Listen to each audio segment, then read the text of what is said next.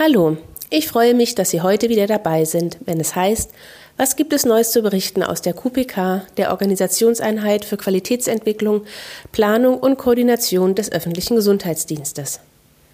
Mit diesem Format wollen wir Sie, liebe Bürgerinnen und Bürger, und auch interessierte Fachkräfte der Verwaltung über bestimmte gesundheitsförderliche Projekte und Angebote in unserem Bezirk und darüber hinaus auch über die verschiedenen Arbeitsbereiche des öffentlichen Gesundheitsdienstes informieren.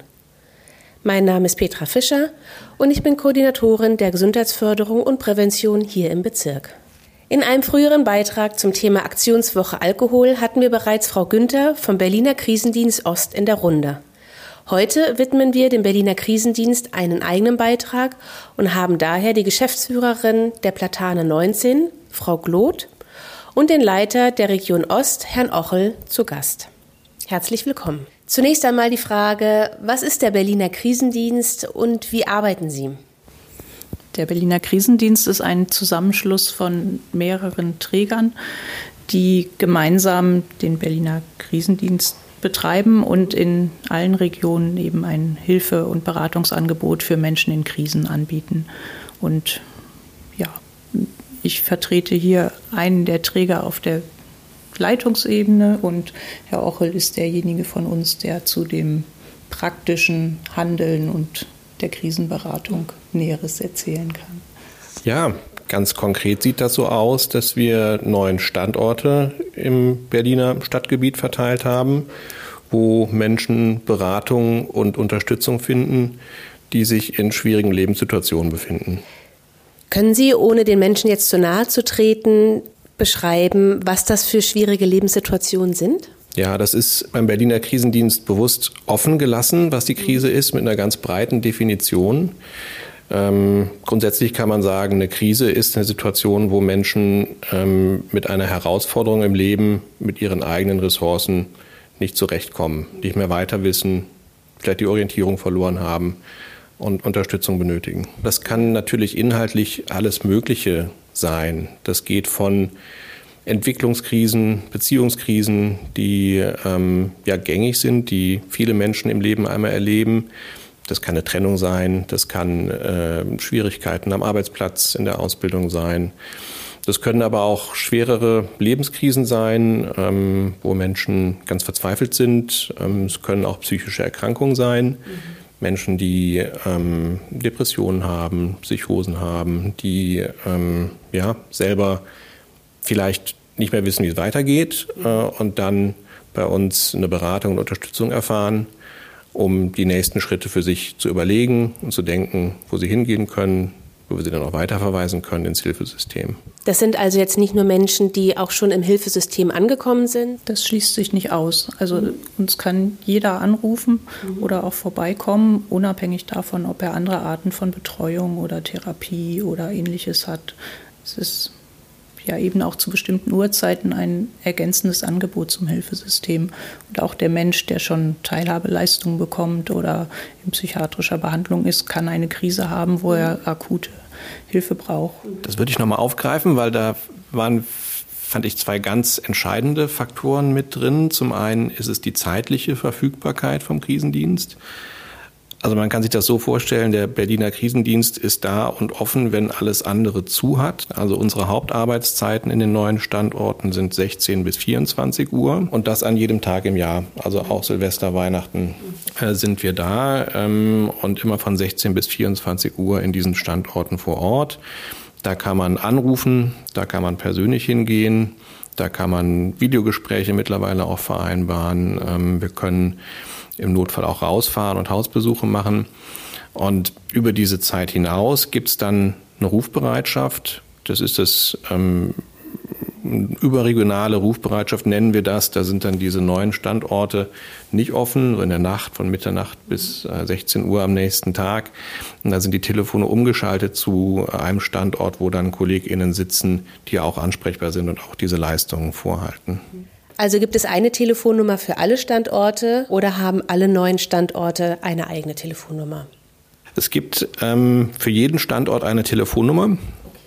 Und wenn die Standorte dann ähm, ab Mitternacht nicht mehr besetzt sind, dann wird der Anruf automatisch umgeleitet zu der überregionalen Rufbereitschaft. Wir sind eben regional organisiert. Das heißt, jeder Standort hat seine eigene Nummer und wir haben nicht das Prinzip, dass man bei der einen Nummer anruft und dann verteilt wird und mhm. Im Zweifel in einem Bezirk landet, wo man auf Krisenberater trifft, die am anderen Ende der Stadt sind, sondern da geht es uns schon darum, möglichst die Menschen aus der Region zu erreichen, wo angerufen wird. Ja, das ist für uns ganz, ganz wichtig, dieses Regionalitätsprinzip, ähm, weil wir Krisenarbeit als Netzwerkarbeit verstehen. Also wir sehen den Krisendienst als einen Teil des psychosozialen Hilfesystems, also aller Einrichtungen, die Menschen in psychischen und sozialen Problemlagen unterstützen ähm, und ähm, sind die ExpertInnen für akute Krisensituationen. Mhm. Da können wir gut mit umgehen. Mhm.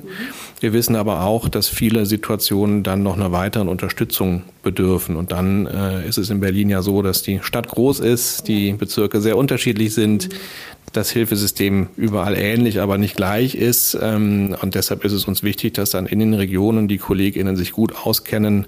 Es gibt da große Flyerwände, es gibt große Ordner, es gibt aber einfach auch viel Wissen bei den KollegInnen in den Regionen, wo sie dann die Menschen an den nächsten, für den nächsten Tag äh, hinverweisen können, wo sie Empfehlungen aussprechen können, wo dann die Themen weiter bearbeitet werden können.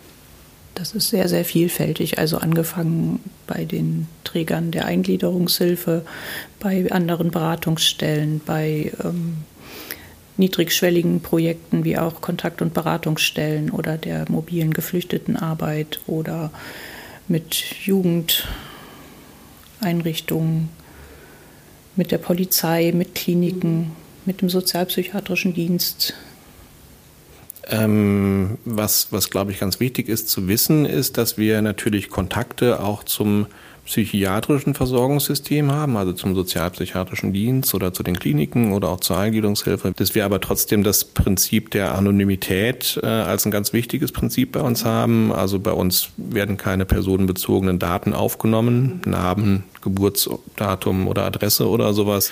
Und dementsprechend werden natürlich auch keine Informationen an andere Organisationen weitergegeben. Ja, das sind ja viele spannende Themen, die das umfasst. Ich habe mich gerade gefragt, was ähm, das Altersspektrum ist, wer sich bei Ihnen alles meldet. Sind das nur ältere Menschen oder gibt es da eben auch jüngere oder Menschen im mittleren Lebensalter? Wir sind für erwachsene Menschen zuständig, aber natürlich gibt es jetzt keine Abfrage, ob jemand 16, 17,5 ist mhm. oder älter. Von 18 bis 60 ist, denke ich, der Schwerpunkt. Und es gibt immer wieder auch, ja, im Sinne von ermutigen, bekannt machen bei älteren Menschen, die sehr einsam sind, also die Zielgruppe der älteren Menschen, dass da auch der Krisendienst genutzt wird. Menschen auch mit kognitiven Einschränkungen können uns genauso anrufen wie ähm, psychisch kranke Menschen oder auch chronisch psychisch erkrankte Menschen, für die wir auch ein regulärer Bestandteil sozusagen der, der sozialen Kontakte sind mhm. und die immer wieder auch die Beratung und den Kontakt in Anspruch nehmen, um mhm. ja gut durch den Tag oder die Nacht zu kommen. Also alles dabei von einzelnen Kontakten, wo man einmal anruft und sich beraten lässt, bis hin zu längeren Verläufen. Und länger kann im einen Fall sein, dass man auch über eine Reihe von Folgengesprächen miteinander in Kontakt ist, über einige Tage oder Wochen. Das kann aber auch sein, dass jemand kontinuierlich immer mal wieder beim Krisendienst anruft und ich würde das nochmal unterstreichen mit, den, mit der Bandbreite auch im Alter der Menschen, die bei uns anrufen. Wir fragen das ja nicht ab, wir arbeiten ja anonym. Oftmals ist es dann aber doch in irgendeiner Form Thema. Und ähm, wir nehmen erstmal alle Anrufe und Anfragen ernst und bieten unsere Beratung an, gucken dann aber, ob es möglicherweise noch spezifischere, altersgerechtere Angebote gibt, gerade für junge Menschen, ist es ja so, dass es da auch ein gutes Versorgungssystem gibt ähm, und ähm, gucken dann, dass wir entsprechend weiter vermitteln. Mhm. Und, und zu den Kontakten, das, das ist, glaube ich, wirklich so abwechslungsreich wie die Krisen selber, die bei uns ankommen. Manche Menschen rufen einmal an, wollen ein bisschen Information oder sich einmal entlasten. Und ähm, dann ist es mit einem einmaligen Telefongespräch getan. Ähm, manchmal ist es so, dass wir in einem einmaligen Kontakt auch aktiver sein müssen. Beispielsweise, wenn es darum geht, dass Menschen ähm, sich mit Suizidgedanken tragen, also dass sie ähm, lebensmüde Gedanken haben, nicht mehr weiter wissen und wir dann schauen, ob die Situation so zu Hause gut getragen werden kann oder ob wir Menschen auch dabei unterstützen, sich an sicheren Ort zu begeben. In viel, vielen Fällen ist das dann eine Klinik, ähm, eine psychiatrische Klinik, wo wir dann auch eine Aufnahme vorbereiten, unterstützen und begleiten können.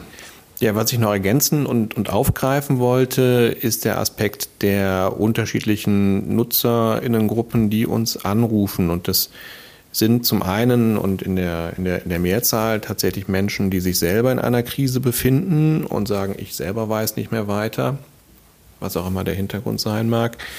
Das sind aber auch Menschen, die sich um andere Personen Sorgen machen, Angehörige, Nachbarn, Dritte oftmals so äh, Fragestellungen, wo es um ja, Suchterkrankungen geht, wo es äh, aber auch um psychische Auffälligkeiten, psychische Erkrankungen geht, ähm, wo sich Angehörige Sorgen machen und ähm, gerne dazu beraten wollen werden, Unterstützung haben möchten, wie sie ihren, ihren Angehörigen Hilfe zukommen lassen können.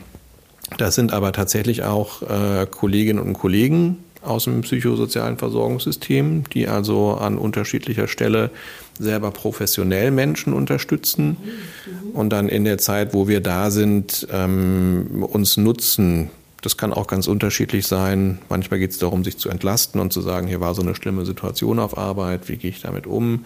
Manchmal ist es aber auch ein kollegialer Rat. Wir haben hier gerade Probleme mit der Situation so und so. Mhm unsere Bewohner in der therapeutischen Wohngruppe streiten sich so sehr und wir kriegen das nicht äh, geregelt und moderiert, dann können wir übers Telefon versuchen, da kollegial zu beraten, aber im Zweifelsfall auch hinfahren und zu schauen, ob wir vor Ort ähm, hilfreich sein können. Also bei uns wird alles ernst genommen und ähm, alle Menschen, die sich an uns wenden, bekommen ein professionelles Beratungsangebot und ähm, wir schauen, wie wir mit unseren Kompetenzen, aber auch mit unseren Netzwerkkenntnissen, also Kenntnissen übers Hilfesystem, äh, dann da weiterhelfen können. Um das vielleicht noch mit so der Zahlendimension zu unterlegen, ähm, unsere Gesamtkontaktzahlen, also alle Kontakte ähm, über die verschiedenen Regionen und Tageszeiten hinweg, waren 2018 ähm, 70.000 und wir hatten im vergangenen Jahr 2022 85.400 Kontakte, also eine deutliche Steigerung. Und wenn wir uns die Zahlen dieses Jahr angucken, ähm, sind wir jetzt im September schon bei äh, knapp 70.000. Wenn der Trend so weitergeht, kommen wir dieses Jahr über die 90.000 Kontakte auf jeden Fall hinaus. Und das ist also alles gemischt, alle Gesprächsformen, telefonisch, persönlich, Einsätze und schon einer gewissen Art ähm, bereinigt ähm, über diesen Effekt, dass es natürlich auch Menschen gibt, die sehr häufig und sehr regelmäßig anrufen. Die zählen wir dann nur zu einem bestimmten Maß mit. Das ist ja ein enormer Zuwachs und zeigt ja auch, dass ein großer Bedarf besteht. Wir werden auf jeden Fall Ihre E-Mail-Adresse und auch die Internetadresse hier im Podcast verlinken, damit Sie auch über uns gut zu finden sind. Wir sind jetzt auch schon fast beim Ende angekommen. Gibt es denn noch irgendwas, was Sie auf jeden Fall sagen möchten und jetzt gerne noch die Möglichkeit nutzen wollen zu nennen? Das Thema Videoberatung ist vielleicht eins, was, also wir haben es ja gerade schon mal kurz erwähnt, das ist etwas, was wir sehr neu eingeführt haben. Mhm. Die Möglichkeit eben neben den klassischen Zugangswegen, persönliches Gespräch und Telefon, auch Termine zu machen über eine Videoberatung. Das ermöglicht insbesondere auch Nutzerinnen den Zugang zu uns, die weniger mobil sind oder die Hemmungen haben, zum Telefon zu greifen. Ich würde es äh, äh, noch ergänzen wollen. Wir haben noch ein kleines Unterprojekt, wo wir uns auch bei mir in der Region mit Mailberatung beschäftigen. Mhm. Und was ganz wichtig ist dabei zu sagen, ist, dass wir das als Teil des Angebots, des Gesamtangebots vom Krisendienst sehen. Denn das Besondere beim Krisendienst ist ja, dass es die unterschiedlichen Kontaktmöglichkeiten gibt, also telefonisch, Video und persönlich, ähm, dass man da äh, also unterschiedliche Wege nutzen kann, um miteinander in Kontakt zu kommen, die oftmals auch gut ineinander greifen. Da gibt es eine telefonische Anfrage oder auch mal eine Anfrage per Mail, wo man dann äh, so ein paar erste Informationen geklärt werden und man sich dann zum persönlichen Gespräch trifft. Ähm, das ist ähm, ja auch so ein Alleinstellungsmerkmal vom Krisendienst, dass wir diese ganzen unterschiedlichen Möglichkeiten haben, auch Termine machen können, Folgetermine vereinbaren können. Das ist ganz wichtig. Eine Frage, die wir auch oft gestellt bekommen, ist, wie läuft das denn tatsächlich ab, wenn man zum Krisendienst hingeht? Ähm, das ist tatsächlich ganz unkompliziert. Man kann vorher anrufen und einen Termin vereinbaren. Es ist aber auch möglich, ohne Termin äh, in die Standorte zu gehen. Wie gesagt, jeden Tag von 16 bis 24 Uhr sind die offen und besetzt. Äh, und dort äh, ist es in aller Regel sehr schnell und unkompliziert und je nachdem, wie viel los ist, mit ein bisschen Wartezeit, aber meistens wenig Wartezeit, dann möglich ein persönliches Gespräch zu bekommen. Und ähm, die BeraterInnen setzen sich dann hin mit den ratsuchenden Menschen äh, in einen ruhigen Ort. Äh, und äh, allein das, dass man ähm, in Ruhe miteinander eine Situation besprechen kann, empfinden viele Menschen schon als eine Entlastung. Und dann ist es oftmals äh, unsere Aufgabe, mit den Ratsuchenden zu sortieren. Was sind denn die Themen, die gerade anliegen? Vielleicht zu gucken, was hier und jetzt Priorität hat und was hier und jetzt bearbeitet werden kann. Was die Menschen vielleicht auch selber für Ressourcen haben, die sie in so einer akuten Krise selber gerade nicht so sehen, die sie, die sie aktivieren können. Ähm, und äh, dann gemeinsam zu überlegen, wie es jetzt heute Abend weitergeht, aber auch wie es dann die nächsten Tage weitergeht. Und da ist es dann ganz oft so, dass wir eine Verweisberatung machen, auch ins Hilfesystem herein, wo man sagt, ähm, naja, die Problematik mit der Wohnung, da gibt's hier eine ambulante Wohnungslosenhilfe oder Beratungsstelle ähm, der sozialen Wohnhilfe oder wenn es um eine Schuldenproblematik geht, dass man dann die Menschen dahin verweisen kann, wo sie dann diese Situation fachgerecht äh, weiter bearbeiten können. Herzlichen Dank auch für die Ergänzung und vor allem für die wertvollen Einblicke in Ihre Arbeit oder in die Arbeit des Riesendienstes. Ich hoffe, dass auch für Sie, liebe Zuhörerinnen, wertvolle Informationen dabei waren und wir wünschen Ihnen allen alles Gute und freuen uns, wenn Sie beim nächsten Mal wieder dabei sind, wenn es heißt, was gibt es Neues zu berichten aus der QPK, der Organisationseinheit für Qualitätsentwicklung, Planung und Koordination des öffentlichen Gesundheitsdienstes.